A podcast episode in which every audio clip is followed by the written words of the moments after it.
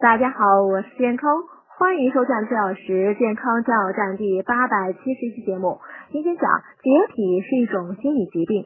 解体说的好听点是完美主义者，但其实解体是一种心理疾病。心理解体就是一个人在自己的心理世界里所持有的一种强迫性人格。一个人爱干净是好事儿，但过分关注是否洁净卫生，比如喜欢不停的洗手、频繁的洗澡，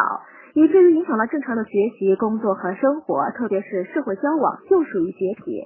洁癖呢，属于强迫症的范畴，是比较常见的心理疾病，属于强迫性神经官能症。解体跟家族遗传有很大关系，百分之七十的解体患者具有强迫性人格，这是解体产生的生理基础。而长期的精神紧张，如工作压力过大、要求过分严格或处境不顺利、常担心发生意外等外界不良刺激，也会诱发解体。